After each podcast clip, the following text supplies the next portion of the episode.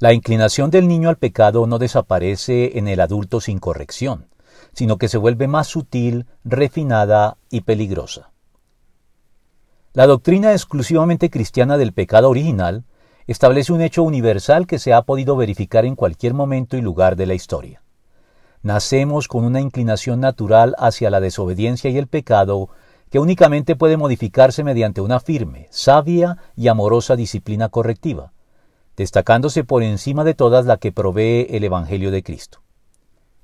De no mediar esta disciplina para que logremos ejercer un satisfactorio control y dominio sobre esta inclinación natural, ésta no desaparece, sino que se incrementa y se camufla en el mejor de los casos, manifestándose de una manera soterrada e insidiosa a través de prácticas mucho más elaboradas, sutiles y peligrosas que la candorosa y fácilmente visible desobediencia del niño.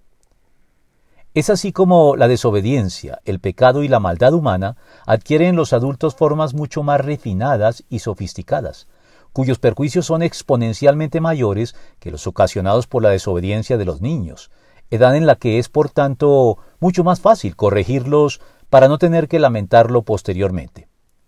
Tal vez es a esto a lo que se refiere Salomón cuando aconseja Corrige a tu hijo mientras aún hay esperanza, no te hagas cómplice de su muerte. Proverbios 19-18.